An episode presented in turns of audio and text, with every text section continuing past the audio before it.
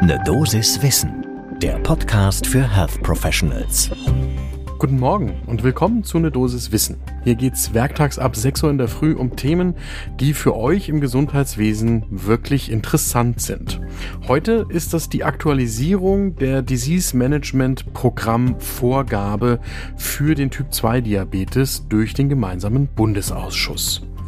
Ich bin Dennis Ballwieser, ich bin Arzt und Chefredakteur der Apothekenumschau und ich darf euch hier im Wechsel mit meiner Kollegin Dr. Laura Weisenburger eine Dosis Wissen präsentieren. Heute ist Dienstag, der 5. Juli 2022. Ein Podcast von gesundheithören.de und Apothekenumschau Pro. Ich weiß nicht, wie es euch geht, wenn ihr hört, dass der gemeinsame Bundesausschuss einen Beschluss gefasst hat und dahinter steckt dann ein 27-seitiges PDF-Dokument. Da schaltet man so instinktiv erstmal ein kleines bisschen ab. Und wenn es dann auch noch um etwas Komplexes geht, wie ein Disease Management Programm für Diabetes mellitus Typ 2, dann ist es schwierig, der Tiefschlafphase zu entkommen. Aber weil Typ 2 Diabetes mehr als acht Millionen Menschen in Deutschland betrifft und weil das heißt, dass allein jeden Tag 1600 Menschen in Deutschland neu an Diabetes erkranken und viele von denen auch viel zu früh daran sterben werden, beziehungsweise an den Folgeerkrankungen, dann lohnt sich da natürlich ein Blick hin, was der gemeinsame Bundesausschuss denn bei diesem Disease Management Programm entschieden hat, was das heißt für all die Patientinnen und Patienten und natürlich auch für alle Kolleginnen und Kollegen, die Betroffene behandeln. Deswegen schlage ich vor, nehmt euch so wie ich einen frisch gebrühten Kaffee und dann schauen wir uns das DMP für Diabetes Typ 2 genauer an. So, ich sag noch mal kurz was zu diesen DMPs, also Disease Management Programmen. Die sollen ja bei verschiedenen Erkrankungen das sogenannte sektorenübergreifende Behandeln von Patientinnen und Patienten verbessern und damit letzten Endes dafür sorgen, dass das wissenschaftlich Bekannte auch tatsächlich in der Patientenversorgung ankommt. Praktisch passiert das, indem regional Verträge zwischen Kassen und Ärztinnen und Ärzten und auch Kliniken geschlossen werden. Aber der gemeinsame Bundesausschuss, der gibt eben bundesweit die Vorgaben dafür. Und das hat er jetzt beim schon bestehenden Disease Management Programm für den Typ 2 Diabetes aktualisiert.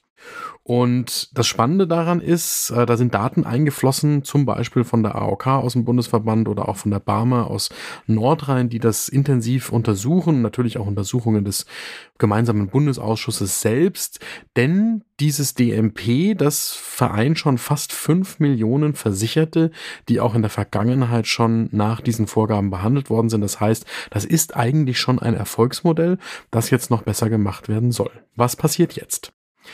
In der Aktualisierung ist vorgesehen, dass die Therapieziele für die Menschen individualisiert werden können. Also, dass nicht mehr alleine auf die Blutzuckerwerte und den HbA1c geschaut wird, sondern dass eben auch auf Folgeerkrankungen genauer eingegangen wird, wie zum Beispiel die Polyurie oder die Polydipsie oder auch die Folgeerkrankungen für das kardiovaskuläre System. Ein zentraler Punkt ist außerdem natürlich die Vermeidung des diabetischen Fußsyndroms.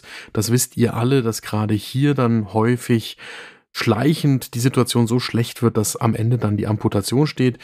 Der Vorfuß oder auch die Fußamputation in Deutschland ist ja quasi fast singulär mit dem Typ 2 Diabetes oder auch dem Typ 1 Diabetes eben vergesellschaftet, dass die Patientinnen und Patienten überhaupt in die Situation kommen, dass ihnen der Fuß amputiert werden muss.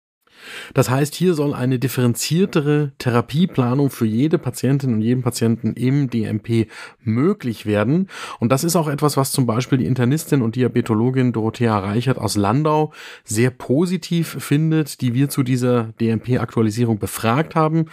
Dorothea Reichert sagt, dass eben gerade bei den Folgeerkrankungen von Herz und Nieren jetzt dadurch Möglichkeiten entstehen, anders zu reagieren, als das in der Vergangenheit war.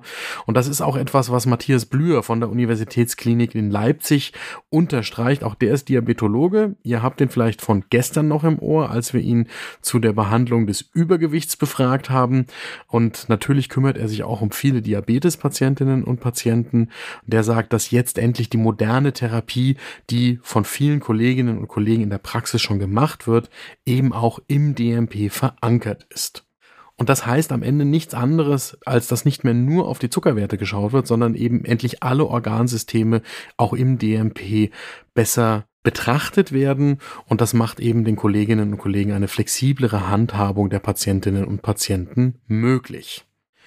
Für die Patientinnen selbst heißt das, dass nicht mehr lange zugeschaut werden muss, wie die Werte immer schlechter werden, sondern dass man eben schon bevor überhaupt wirklich Beschwerden auftreten, auch innerhalb des DMP Möglichkeiten hat, zu reagieren, im Prinzip präventiv schon mit Medikamenten und natürlich auch der Lebensstiländerung vorgehen kann. Und ich möchte tatsächlich noch eine Verbindung zu der folgende Dosis Wissen von gestern machen, in der es um Tirzepatit gegangen ist.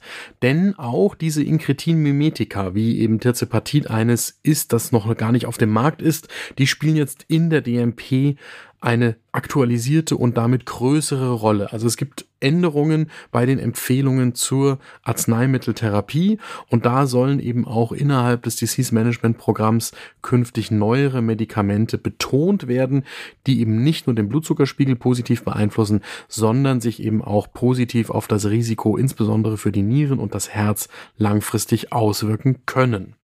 Und zu guter Letzt ist auch im DMP jetzt verankert, dass auf die Hypoglykämien geachtet werden soll. Auch das ist natürlich ein Thema, das viele Patientinnen und Patienten umtreibt. Tatsächlich steht auch noch etwas zur Stärkung der Gesundheitskompetenz der Patientinnen und Patienten im DMP nach der Änderung drin. Das ist etwas, was sowohl Dorothea Reichert als auch Matthias Blüher unabhängig voneinander im Gespräch betonen. Das ist ja etwas, was viele Kolleginnen und Kollegen in der Praxis tagtäglich tun, dass sie versuchen, den Patientinnen und Patienten zu vermitteln, wie wichtig eben auch die Lebensstilveränderung ist. Aber gleichzeitig wissen wir auch, dass das eines der schwersten Dinge im Leben überhaupt ist, nämlich dauerhaft tief sitzende Verhalten, die früh im Leben sich eingeschliffen haben, so zu verändern, dass man sie dann wiederum langfristig durchhält. Das heißt, solange wir da nicht neue Werkzeuge an die Hand bekommen, wird das immer eine Baustelle bleiben, wo zwar viel mit Patientinnen und Patienten gesprochen werden wird, aber eben ohne neue Werkzeuge nur sehr wenig bewegt werden kann.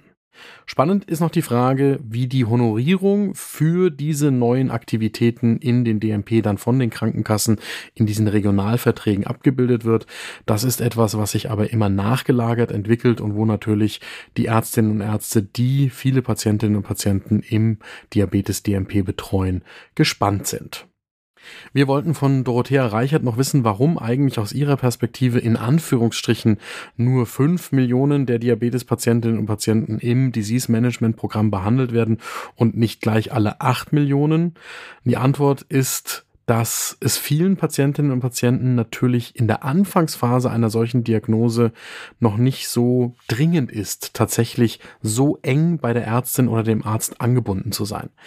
Denn Teilnahme am Disease Management Programm heißt ja, dass ich, obwohl es mir subjektiv ja noch hervorragend geht, ich habe ja noch keine Erkrankungssymptome, ich regelmäßig mit meiner Ärztin oder meinem Arzt Termine machen muss und mich eben auch schulen lasse.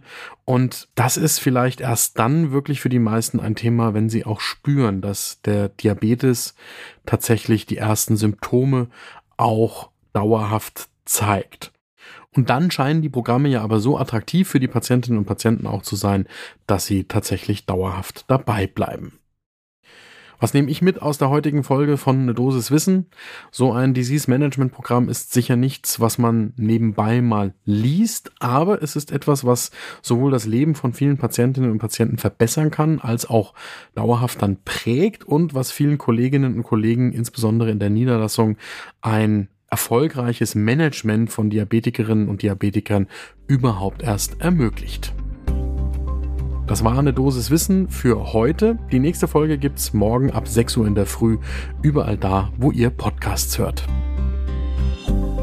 Ein Podcast von gesundheithören.de und Apothekenumschau Pro.